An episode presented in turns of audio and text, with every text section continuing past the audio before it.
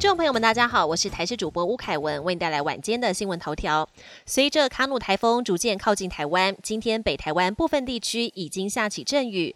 气象局预估暴风圈侵袭东北部几率最高达七成。如果路径没有特殊变化，气象局将在晚上八点三十分发布海上台风警报。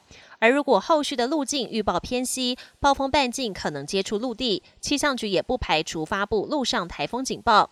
气象专家彭启明也观测到卡努又略往台湾偏多一点，形容这是转弯刹不住的感觉。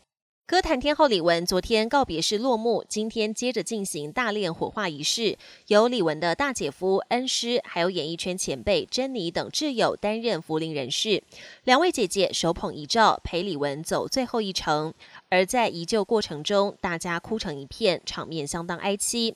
至于李玟的老公 Bruce，上午不见他出席大殓仪式，但中午时却悄悄现身火葬场，引来李玟的粉丝怒骂，现场还一度发生推挤冲突。暑假正值实习旺季，台湾高铁公司这届服勤员实习生有三十六位，今天进行安全训练课程。外训讲师邀请到竹围消防分队队长，亲自带领学员们示范消防灭火与急救课程。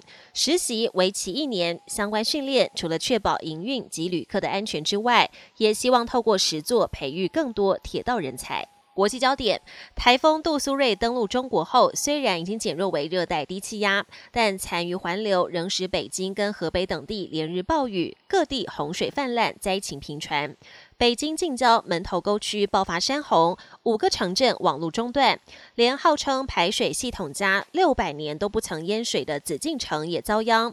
网络上流传游客穿雨鞋涉水的画面，而这场风灾在北京已经酿成十一人丧命，还有二十七人失踪。中国不满日本政府计划今年夏天要把福岛核废水排放入海，七月起对日本进口水产进行全面辐射检测，作为反制。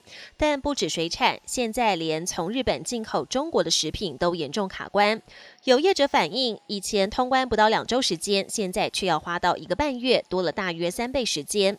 美国亿万富豪马斯克买下推特，争议不断。七月二十三号突然宣布要把推特的经典小鸟标志改成 X 标志，并且在七月二十九号装上旧金山总部大楼楼顶。不过，由于标志在夜间太过闪亮，引起附近民众群起抱怨。推特总部时隔两天又把标志拿了下来。本年新闻由台视新闻制作，感谢您的收听。更多内容，请锁定台视各节新闻与台视新闻 YouTube 频道。